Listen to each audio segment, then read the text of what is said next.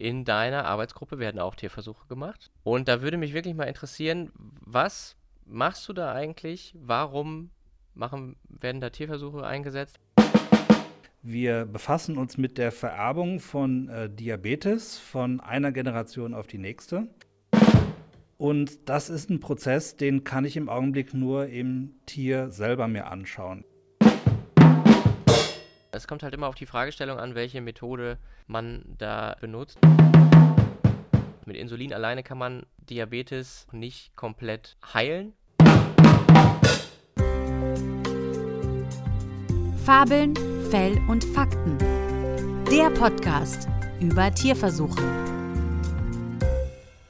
Hallo und herzlich willkommen zu einer neuen Folge Fabeln, Fell und Fakten, dem Podcast über Tierversuche. Wir wollen auch heute wieder über ein einzelnes Thema sprechen im Themenkomplex Tierversuche. Und wir, das sind Professor Johannes Beckers aus München mir zugeschaltet und ich selbst. Hallo Roman. Hallo. Ich selbst bin Dr. Roman Stilling und arbeite für die Initiative Tierversuche verstehen. Hallo Johannes. Ja, grüß dich, Roman. Schön, dass wir äh, mal wieder hier zusammensitzen. Ich habe mir gedacht, ähm, und das habe ich dir auch im Vorfeld vorgeschlagen, ob wir uns heute mal mit der Forschung beschäftigen, die du so in München da machst. Okay. Und ähm, weil wir sprechen ja hier über Tierversuche und in deiner Arbeitsgruppe werden auch Tierversuche gemacht. Das ist ja kein Geheimnis und da haben wir auch schon mal drüber gesprochen. Und da würde mich wirklich mal interessieren, was mhm. machst du da eigentlich? Warum machen, werden da Tierversuche eingesetzt? Was gibt es sonst noch vielleicht auch für Methoden? Und was habt ihr da so Spannendes rausgefunden oder was seid ihr gerade dabei, Spannendes rauszufinden? Ja, das ist natürlich eine berechtigte Frage. Also ich würde das mal vor allen Dingen von der Seite aufziehen, ähm, warum brauchen wir für das, was wir machen, noch Tierversuche? Äh, weil ich glaube, das passt hier am, am besten hin. Wenn ich das jetzt ganz kurz beantworten sollte, äh, würde ich dir erklären, wir befassen uns mit der Vererbung von äh, Diabetes von einer Generation auf die nächste.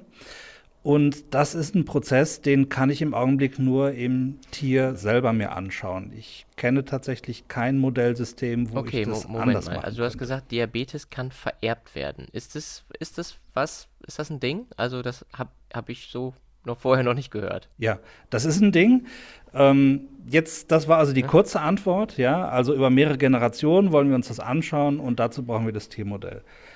Jetzt ist es so, Vererbung von Diabetes, äh, da denkt man natürlich zunächst mal an genetische Prädisposition, also das, was wir von den Eltern im Genom als Information vererbt bekommen. Ja, und äh, da wissen wir auch, dass es bei Menschen so ist, dass es eine ganze Reihe, es sind, glaube ich, weit über 100 verschiedene ähm, bestimmte Sequenzen im Genom gibt, die vererbt werden können und die mit Diabetes assoziiert sind bei Menschen. Okay, das heißt, wenn jetzt, sagen wir mal, äh, meine Mutter oder mein Vater Diabetes hat, dann gibt es eine gewisse Wahrscheinlichkeit, dass ich das auch kriege. Das ist ja das, was Vererbung in dem Sinne bedeutet. Richtig, das ist die Art von Vererbung, die klassische Art von Vererbung, wie wir sie seit Mendel und seit Darwin äh, kennen. Ja, also das ist die genetische Vererbung und wir kennen ganz viele solcher Lozi inzwischen und die können einen gewissen Grad der Vererbbarkeit von Diabetes erklären. Das ist aber gar nicht das Feld, mit dem wir uns befassen. Okay. Du hast bestimmt schon mal davon gehört, dass äh, Hungersnöte beim Menschen oder verschiedene äh, Katastrophen, die es gegeben hat, bei den Nachkommen von solchen Populationen dazu geführt haben, dass da vermehrt Diabetes aufgetaucht ist. Da gibt es mehrere Beispiele in der Geschichte der Menschheit, wo man das untersucht hat. Und da hat man dann tatsächlich festgestellt, es gibt da einen Zusammenhang, ob der kausal ist oder nicht, das weiß man nicht genau, aber es gibt einen Zusammenhang zwischen Ja. diesen Katastrophen und der Diabetes und der Fettleibigkeit bei den Nachkommen. Vielleicht können wir das mal ganz konkret machen irgendwie. Ähm, also ich glaube, ich habe da tatsächlich schon mal von gehört. Ähm, ich glaube, der äh, Hungerwinter nach Kriegsende irgendwie war doch so ein, so ein traumatisches Erlebnis. Und da gab es doch irgendeine Population in Skandinavien vielleicht? Ja, äh, in Holland war es, glaube ich. Es gibt diesen berühmten Dutch Hunger Winter. Ah, okay. Der ist recht gut beschrieben und da hat man ziemlich viele Daten. Aber ich glaube, du hast recht, in Skandinavien gab es auch mal so, ein, äh, so, eine Population, wo es so einen Hungerwinter gab. Genau okay, richtig. Okay, das heißt also, Eltern, die da in diesem äh, Nachkriegswinter so gehungert haben, wenn die dann Kinder bekommen haben, dann neigten die Kinder dazu, verstärkt Diabetes zu kriegen. Ja, ganz Im genau. Im Vergleich so zu früheren Generationen oder zu anderen Ländern, wo das nicht so eine Hungersnot gab. Ganz richtig, genauso ist okay. es. Die Frage, die dann dahinter steht, ist natürlich, woher kommt das? Ja, also wir sitzen natürlich alle mit unseren Eltern am Tisch und essen im Prinzip dasselbe El Essen wie unsere Eltern. Wir haben auch eine Prägung, die quasi im Mutterleib in utero erfolgt, die äh, möglicherweise auch eine Rolle spielt. Und wir wollten uns die Frage stellen, ob nicht darüber hinaus, also zusätzlich zu diesen sozialen Faktoren, ja, ob es da nicht irgendwas gibt, das über die Keimbahnzellen, also über Spermien und Eizellen, weitergegeben wird an die Nachkommen. Das wollten wir untersuchen. Das ist ja. also jetzt eine, keine genetische Fragestellung, sondern das ist eine epigenetische Fragestellung. Ja, weil die Gene stehen ja sozusagen fest, ja, und dann ist das auch egal, ob da jetzt äh, Hungerwinter kommt oder nicht, sondern die, das würde man ja sowieso vererben, ja. Das ist ja das, was in die Eizellen und in die Spermienzellen von Mutter und Vater jeweils reinkommt. Genau. Aber wenn da jetzt sozusagen während des Lebens dieser Generation Effekte wirken, die jetzt nicht direkt sozusagen auf das entstehende Leben im Mutterleib sozusagen einwirken, sondern davor schon äh, passiert sind und die Schwangerschaft dann erst viel später äh, gewesen ist, dann würde man davon sprechen, okay, es hat also nichts mit der Genetik zu tun, es hat also nichts mit der Prägung im Mutterleib zu tun, sondern es muss noch was anderes sein. Ja? genau. Richtig? Also diese Frage wollten wir stellen, ob es zusätzlich zu der Erbinformation, die wir kriegen und zu der sozialen und direkten Interaktion, die wir mit unseren Eltern haben, gibt es da sonst noch was, was an Informationen mitgegeben wird. Ja? Mhm. Und dann haben wir folgendes Experiment gemacht. Ähm, und jetzt sind wir also richtig in der Wissenschaft. Wir haben Mäuse genommen und die durften ähm, über eine Dauer von sechs Wochen nach der Geschlechtsreife, um ganz genau zu sein, durften die besonders fettreiche Diät essen. Ja? Okay, also nicht Hunger, sondern das Gegenteil. Genau, die haben keinen Hunger bekommen, sondern die haben äh, sehr reichhaltige Nahrung bekommen. Und dann ist das bei denen so wie bei uns Menschen dass die Tiere auch fettleibig werden, ja, also die werden adipös, wie wir sagen, mhm. ähm, und die bekommen eine Prädiabetes.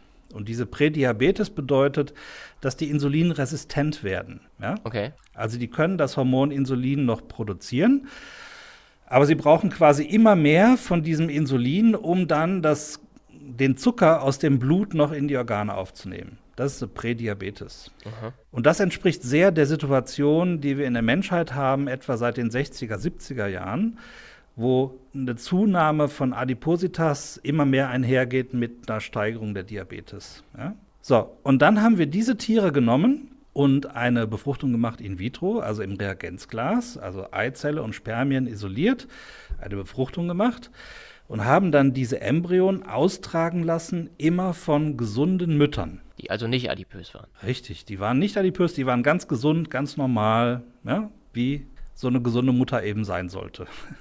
und dann haben wir uns die Nachkommen angeschaut, die da rauskommen, die also geboren wurden nach dieser In-vitro-Fertilisation und nach dem Austragen durch eine gesunde Mutter und haben da gesehen, dass diese Tiere abhängig davon, was die Eltern für eine Diät hatten, eine stärkere Prädisposition zu Adipositas, also zur Fettleibigkeit und zum Diabetes haben. Obwohl die was haben die denn dann zu essen gekriegt? Ganz normales Essen.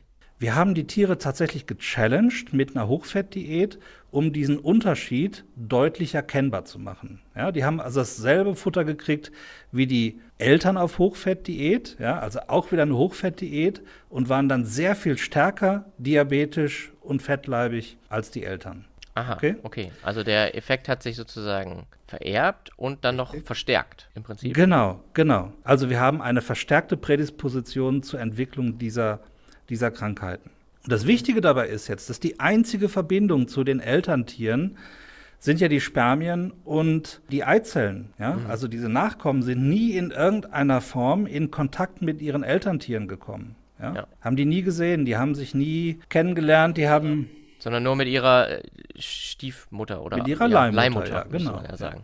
So, und das war, war halt super interessant für uns, ähm, zu sehen, dass also ein erworbener metabolischer Phänotyp der Eltern tatsächlich über die Keimbahnzellen weitergegeben werden kann an die Nachkommen. Ja, ich versuche das nochmal zu übersetzen. Also die, die, der, der Stoffwechsel der Eltern hat sich ja geändert durch die fettreiche Diät, die Hochfettdiät. Ja. Die haben sich dann sozusagen zusammen ein Kind gezeugt. Das Kind ist aber von einer Leihmutter ausgetragen worden. Und die Kinder hatten dann selber auch ein höheres Risiko an Fettleibigkeit zu erkranken. Und Diabetes, genau. Und Diabetes. Richtig. Also Diabetes ist das eigentliche Forschungsgebiet, auf dem wir sind. Aber das geht eben oft einher mit der Fettleibigkeit, genauso wie bei Menschen. Und wie gesagt, das Interessante dabei ist, der einzige Zusammenhang zwischen den Nachkommen und den Eltern sind die Keimbahnzellen. So, und damit okay. war für uns die nächste Frage natürlich, jetzt muss ja in den Keimbahnzellen irgendeine Information drin oder dran sein, die weitergegeben wird an die Nachkommen. Genau, und wir hatten ja schon festgestellt, die, die, er die Erbsubstanz, also die DNA, die kann es nicht sein. Ne? Genau. Weil die ist ja, also erstmal sowieso bei den Mäusen da immer gleich. Und ähm, das wäre ja sowieso vererbt worden, aber es ging ja jetzt um einen erworbenen Phänotyp, wie du es gerade genannt hast. Das Richtig. heißt also etwas, was in ihrem Leben passiert ist, was sie nicht schon sozusagen von Geburt an ja, mitbringen. So ist es. So. Und das ist jetzt im Augenblick äh, ein Forschungsprojekt bei uns herauszukriegen, was verändert sich da alles?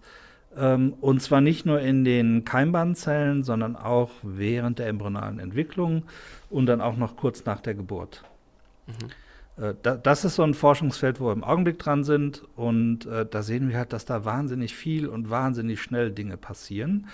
Es gibt jetzt schon andere Forschungsgruppen, die haben ähnliche Sachen gemacht und die haben, nur mal so als Beispiel, eine bestimmte MikroRNA ähm, das ist eine besondere Spezies von RNAs, die in den Zellen drin ist. Ja, die kann man isolieren ja, und die kann man dann auch wieder injizieren in eine Eizelle oder eine befruchtete Eizelle.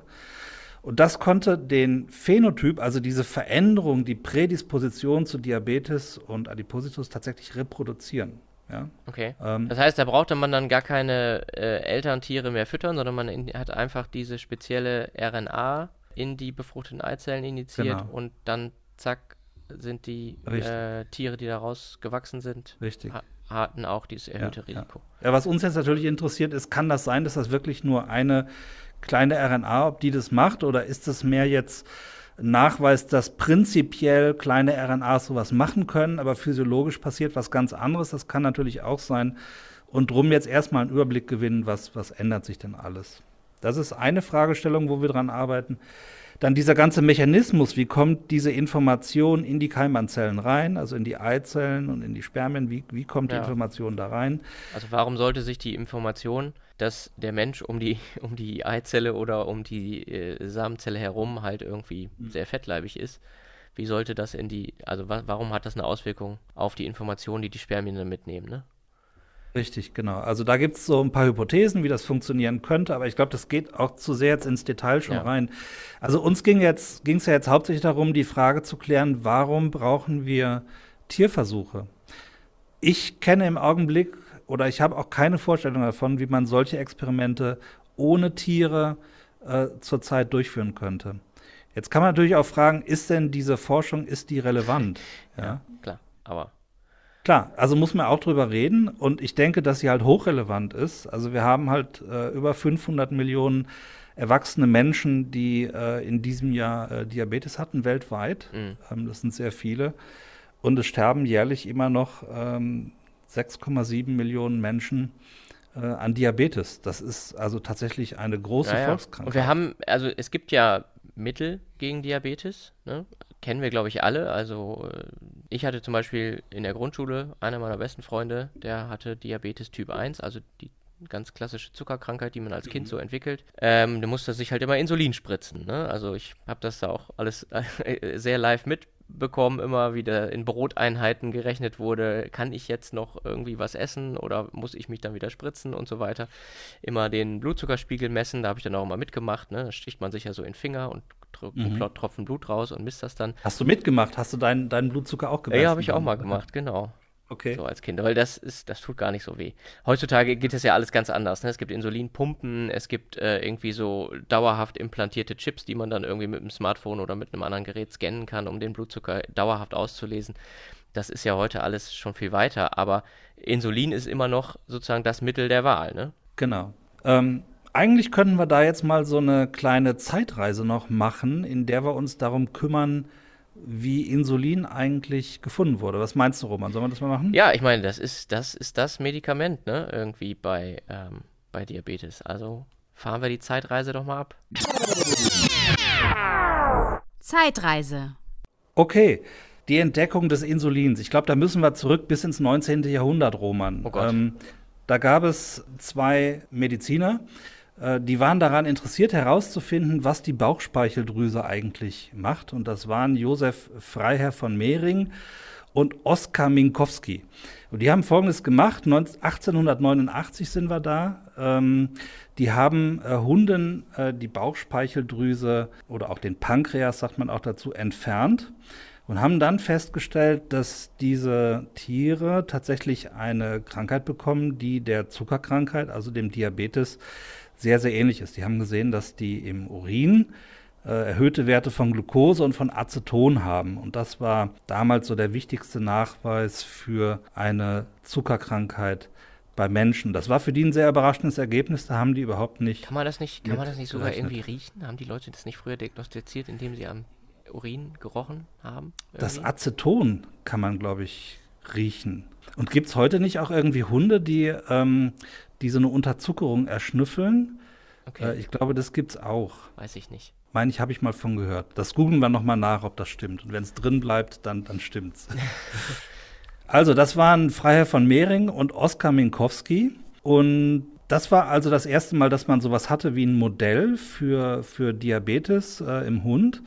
Äh, und dann hat das noch bis zu Beginn der 20er Jahre gedauert, also 1920er Jahre dass Frederick Banting und Charles Best äh, das Hormon Insulin aus der Bauchspeicheldrüse von Kälbern isoliert haben. Mhm.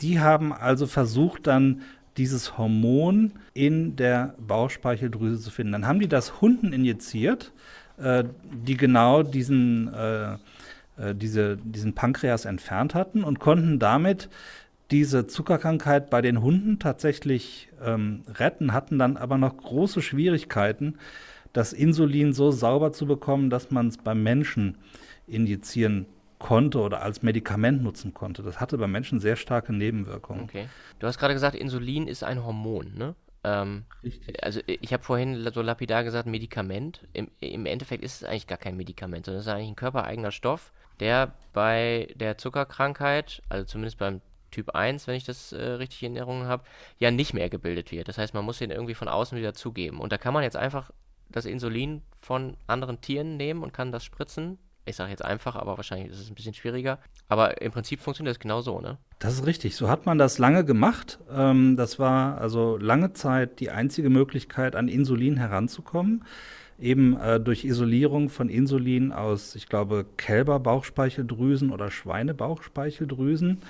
Ähm, und wie gesagt, also ein Problem war dann, dass das immer tatsächlich ähm, äh, so sauber zu kriegen, dass, äh, dass es als Medikament einsetzbar oder als Therapeutikum einsetzbar war. Ja, und das ist dann 1922 zum ersten Mal gelungen. Da gab es einen 14-jährigen Jungen, der äh, sehr stark an äh, Diabetes litt und den hat man dann mit diesem Insulin behandelt und der war der erste geheilte äh, Patient. Der musste natürlich sein Leben lang dann immer dieses Insulin injizieren. Ja, genau, weil Heilung in dem Sinne gibt es ja nicht, ne? wenn ich das richtig nicht sehe. Genau, richtig. Wenn man ja, das, das einmal hat, wenn, wenn, die Bauchspeicheldrüse sozusagen einmal kaputt ist. Wie gesagt, beim Typ 1 gibt es ja noch den Typ 2 Diabetes, können wir vielleicht nachher nochmal drauf kommen, aber genau. das ähm, ist ja nichts, was man irgendwie heilen kann. Man kann es halt behandeln, man kann es managen, ne? unter Kontrolle kriegen sozusagen. Richtig, genau. Ja, genau. Und für diesen Erfolg haben dann äh, 1923 äh, Frederick Benting und Richard MacLeod den Nobelpreis für Medizin bekommen. Aha, okay. Da gab es noch ein bisschen Zwist, weil da waren auch noch andere Leute involviert und dann waren die aber so cool, die zwei, dass sie gesagt haben, komm, wir teilen uns den Preis und haben dann quasi an ihre Kollegen nochmal den halben Preis abgegeben. Ja, sehr cool. Ist immer ein bisschen tricky mit dem Nobelpreis, ne? Ähm, Ja. Weil der darf, glaube ich, laut Statuten irgendwie nur an maximal drei verschiedene Personen gegeben werden. Aber Ja. das wird damals genauso gewesen sein. Heute ist es auf jeden Fall so, dass solche Projekte ja immer riesen Teamarbeit sind. Ja, ja, heute noch mehr als damals, Ja, glaube ich. für die, für die Genau. mRNA-Impfstoffe, wenn es da jetzt jemals einen Nobelpreis für geben sollte, ist auch noch nicht ganz klar, wer den da Ja. eigentlich genau kriegt. Ne? Genau. Also das ist das Insulin, das wird also produziert in der Bauchspeicheldrüse oder dem Pankreas und äh, dieses Insulin bewirkt eben im Körper, dass Zucker aus dem Blut in die Gewebe aufgenommen wird. Ja? Also hauptsächlich natürlich ins Fettgewebe, in die Leber, aber auch beispielsweise in Muskel. Ja? Äh, so wird der Blutzuckerspiegel also gesenkt. Weißt du eigentlich auch, wer der größte äh, Zuckerverbraucher beim, äh, beim Menschen oder beim Säugetier ist? Würde man eigentlich denken, irgendwie. Du meinst, welches Organ jetzt, oder Genau, genau. was? Ja, hier, oben wahrscheinlich. Genau, richtig. Das Gehirn ist der, ist der größte Zucker, Zuckerkonsument in unserem Körper. Also äh, es macht irgendwie nur 2% unseres Körpergewichts aus, das Gehirn, aber braucht irgendwie 20% äh, des gesamten Zuckers, den wir so verbrennen. 6 Gramm Zucker pro Stunde, 5 bis 6 Gramm. Möchtest du unseren Hörerinnen und Hörern jetzt sagen, viel denken macht dünn, oder? Ja, ja, vielleicht, ja. Nein. Obwohl, Das- gut, ähm, noch ein Punkt zu unserer Zeitreise. Ich wollte nur noch mal kurz sagen, was also Insulin für eine Funktion hat, für eine physiologische Funktion. Das ist, glaube ich, wichtig zu verstehen. Also den Ha- Zusammenhang Insulin, Diabetes und was macht Insulin eigentlich. Ähm, kurz noch die Zellen, die das Insulin produzieren, die sitzen in den äh, sogenannten Langerhanschen Inseln in, äh, in der Bauchspeicheldrüse. Und dieser Langerhans, das ist der Paul Langerhans, der hat die, äh, das war, das ist auch schon lange her, 1869 hat er die quasi beschrieben, hat aber noch keine Ahnung, was er sich da eigentlich anguckt. Äh, die sind dann später erst nach ihm benannt worden, weil er diese Inseln zum ersten Mal beschrieben hat. Und in diesen Inseln sitzen eben genau diese Beta-Zellen drin. Und diese Beta-Zellen, das sind die insulinproduzierenden Zellen. So, das war, glaube ich, unsere Zeitreise. Dann fahren wir mal wieder zurück ins Jetzt. Zeitreise. So, dann haben wir jetzt also gelernt, woher kommt das Insulin, was macht das Insulin und das ist es ja aber offensichtlich noch nicht. Mit Insulin alleine kann man Diabetes äh, noch nicht komplett heilen, sowieso nicht und auch nicht komplett unter Kontrolle kriegen, denn der, den meisten Patienten, die Diabetes haben, äh, Zuckerkrankheit im Alter oder wenn sie älter werden, ähm, sind ja, ist ja Typ 2 Diabetes und das ist ja genau das Gegenteil, da gibt es noch Insulin, aber äh, der Körper reagiert nicht mehr drauf, ne? Diese In Insulinintoleranz heißt das, glaube ich. Kur- Kurz dazu, das ist also die Insulinresistenz, so fängt die Typ-2-Diabetes an.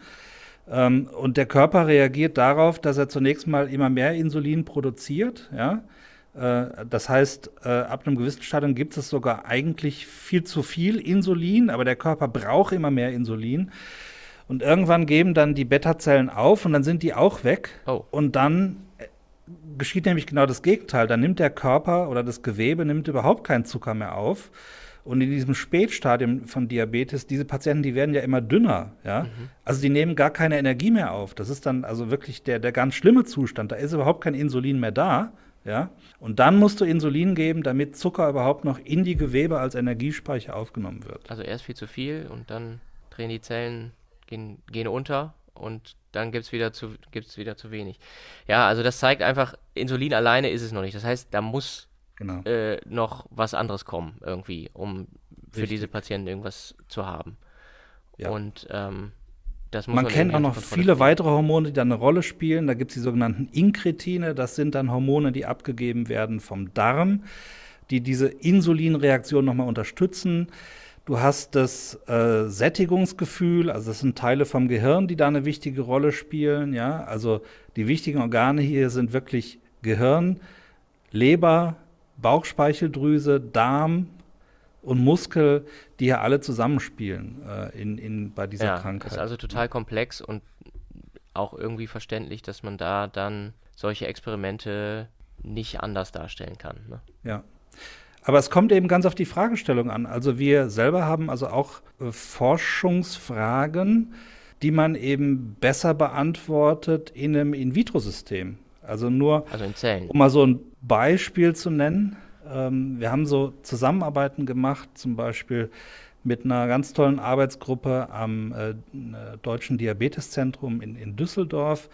Die wollten sich anschauen, was werden denn für Hormone vom Muskel abgegeben. Mhm. Ja? Ähm, so, und um das sauber machen zu können, haben die ähm, Myoblasten aus Menschen entnommen. Da macht man so eine kleine Nadelbiopsie, äh, entnimmt also Ouch. ein bisschen was vom Muskel. Autsch, genau. Ja. Und in dieser Muskelbiopsie sind Myoblasten drin und diese Myoblasten, die kann man im Reagenzglas dazu bringen, Muskelzellen zu bilden. Ja. ja? Also hat man dann menschliche Muskelzellen im Reagenzglas von einer echten genau. Person. Richtig, so ist das. Du darfst dir das jetzt nicht vorstellen, als hättest du da irgendwie eine, eine, eine ganze Schweinelände oder sowas in, äh, im Reagenzglas, sondern du hast mehr wie so, ähm, ich sag mal jetzt so wie, wie so kleine Schimmelpünktchen, ja, okay die, die dann ähm, äh, in, in Muskelzellen differenzieren. Also es sind äh, Gruppen von Zellen, die, die quasi Muskelfasern bilden. Ja. ja. Das sieht aber nicht aus wie ein Schnitzel oder sowas. Also Nur, dass man da die richtige Vorstellung ja. hat, was man da im Reagenzglas hat. So, und dann hast du natürlich eine ganz reine Population von äh, Muskelzellen und dann kann ich mir anschauen, was geben die denn für Hormone an das Medium ab. Mhm. Ja? Das kann ich im in vitro besser machen als in vivo. Ja? Oder ein anderes Beispiel war, dass wir mit einer anderen Gruppe, mit einer tollen Gruppe in Tübingen an der Uni, am Uniklinikum, die wollten einfach ein Modell schaffen für einen trainierten Muskel. Und die haben was ähnliches gemacht, also auch wieder Myoblasten entfernt, die kultiviert in der Zelle. Entnommen, ja. Entnommen, genau, also in, in die Petrischale gesetzt. Und die sind dann sogar so weit gegangen, dass sie angefangen haben, diese T Zellen zu trainieren indem sie äh, elektrische Impulse kriegen. Mhm. Dann fangen die tatsächlich an, sich zu kontrahieren. In, also die Und, Zellen in der, in der Schale, die ziehen sich dann zusammen. Genau, die machen so, so kleine pulsartige Kontraktionen, das kann man sehen. Gibt es übrigens auch schöne Videos bei YouTube, äh, die man sich anschauen kann, wie sowas dann aussieht. Mhm. Können wir ja vielleicht verlinken, wenn wir eins finden. Ja, und ähm, genau, und da kann man eben dieses, dieses Trainieren von Muskelzellen untersuchen. Ja, also äh, es kommt immer ganz auf die Fragestellung an. Wenn ich mir Vererbung anschaue, dann äh, muss ich im Augenblick noch ein Tiermodell benutzen. Aber es gibt eben andere Fragestellungen, das wollte ich eben sagen, wo man durchaus auch auf In-vitro-Modelle äh, umsteigen kann und dass das auch was ist, was wir gerne machen. Ja, also wir sind da gerne dabei. Ja, klar. Ja, also genau, es kommt halt immer auf die Fragestellung an, welche Methode man da äh, benutzt. Und es, das ist vielleicht auch nochmal so ein ganz wichtiger Punkt, weil, weil wir da auch häufig drauf angesprochen werden. Es gibt, man kann das eigentlich nicht trennen in die Arbeitsgruppen, die nur mit Tieren arbeiten und die Arbeitsgruppen, die irgendwie nur mit anderen Modellen arbeiten. Also es ist meistens eigentlich, also es ist eigentlich fast immer so, dass Arbeitsgruppen immer mit ganz verschiedenen Methoden arbeiten, also mit Zellen, mit äh, Biochemie, mit äh, manchmal auch bildgebenden Verfahren, je nachdem, was man halt irgendwie hat äh, und, und für eine Fragestellung vor allem hat, ähm, ist die Methodenwahl ganz wichtig und ähm, ja klar, äh, in deinem Falle, so wie ich das jetzt verstanden habe, äh, wenn man Vererbung sich angucken will von einer Generation auf die andere, dann braucht man halt Lebewesen, die sich überhaupt vermehren können und äh, die entsprechenden ja, Stoffwechselvorgänge auch haben. Ne? Und ähm, wenn das sozusagen in der Maus sehr ähnlich abläuft wie beim Menschen und als Säugetiere, die wir ja auch sind, äh, scheint es ja sehr ähnlich zu sein, kann man da sicherlich einiges lernen darüber, wie das funktioniert. Ja, so ist es. Was wir vielleicht auch noch kurz äh, zumindest ansprechen sollten, ist, wir hatten jetzt darüber gesprochen, dass das Insulin äh, aus der Bauchspeicheldrüse äh, von äh, Schlacht Tieren gewonnen wurde. Ja. Also ich glaube von Kälbern, von Schweinen glaube ich auch. Ich habe es jetzt nicht genau im Kopf, ob es wirklich beide waren, aber ich meine, es wären Kälber und Schweine gewesen. Mhm. Ähm, heute macht man das natürlich nicht mehr so. Okay. Äh, heute wird Insulin tatsächlich gentechnisch gewonnen. Da könnte man auch noch mal sagen, äh, da gab es den Professor Axel Ulrich, der hat zum ersten Mal dieses Insulin-Gen in Bakterien reingebracht und das war so der Startschuss dafür, dass man äh, das Insulin von Bakterien produzieren lassen kann. Mhm. Äh, das kann man dann aufreinigen, aber dann ist man noch nicht fertig. Äh, ich meine, du weißt das alles, äh, Roman. Insulin wird nochmal prozessiert, das wird gespalten. Und diese beiden Ketten, die dann entstehen, die sind auch noch über Disulfidbrücken verbunden. Das muss man ja auch irgendwie jetzt. Ähm das können die Bakterien nicht, ne? Das passiert sonst eigentlich nur in, in tierischen Zellen, wahrscheinlich. Genau, genau. Das kann man aber dann, dann biochemisch noch machen. Ja? Mhm. Also, ähm, aber das ist sehr, sehr viel reiner und sehr viel sauberer als das, was man aus den Bauchspeicheldrüsen von Schlachtvieh rausholen kann. Das heißt, das ist das eine. Das Insulin, was die Menschen heute kriegen, ist halt jetzt vegan, aber es ist äh, gentechnisch hergestellt. Genau so ist es. Äh, das ist das eine. Also man kann das über Bakterien machen, man kann das aber auch über Hefen machen. Ähm, der Nachteil bei E. coli ist, E. coli kann, äh, so wie ich das verstanden habe, das Insulin nicht nach außen abgeben. Ähm, eukaryotischen Hefezellen kann man das beibringen, ja, denen kann man beibringen, dieses Insulin zu segregieren, also ins, äh, ins Medium abzugeben. Und da lässt sich das äh, Insulin nochmal leichter und sauberer isolieren. Und da gibt es inzwischen auch verschiedene Varianten von Insulin, die man benutzen kann. Langanhaltendes Insulin, schnell wirkendes Insulin und so weiter.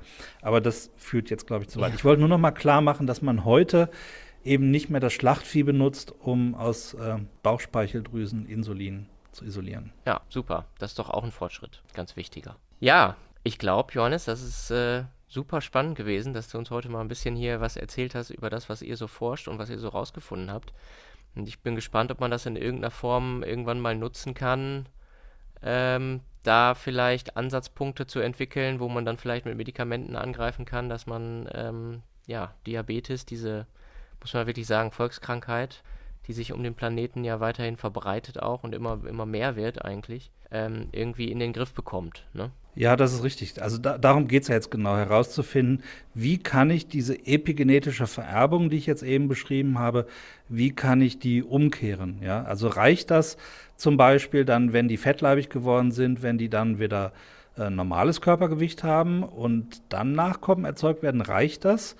Oder brauchen die eine längere Phase? Was sind sensible Phasen? Was ist, wenn ich diese Revertierung zu einem gesunden Tier mit einem Medikament mache, ist das genauso, wie wenn das Tier durch Fasten das Körpergewicht verliert. All solche Fragestellungen, die können wir jetzt alle bearbeiten. Ja, ich höre schon, da ist, ist noch ganz schön viel Forschung notwendig. Ja, ja uns wird noch nicht langweilig. Ja, und je, mit jeder Frage, die man beantwortet, stellen sich drei neue wahrscheinlich. Ja, das ist leider so. Aber das ist auch das Schöne an der Wissenschaft. Ja.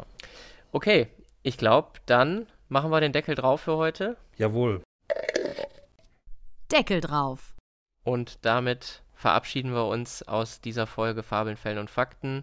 Wie immer freuen wir uns über Feedback, über Kritik, über Anregungen, gerne auch über Fragen, die wir in einer der nächsten Folgen mal besprechen sollen, besprechen wollen. Ähm, gerne den Podcast weiterhören, abonnieren, überall da, wo es Podcasts gibt und alles andere über die Webseite www.tierversuch-verstehen.de. Tschüss Johannes und Dankeschön. Tschüss Roman, bis zum nächsten Mal.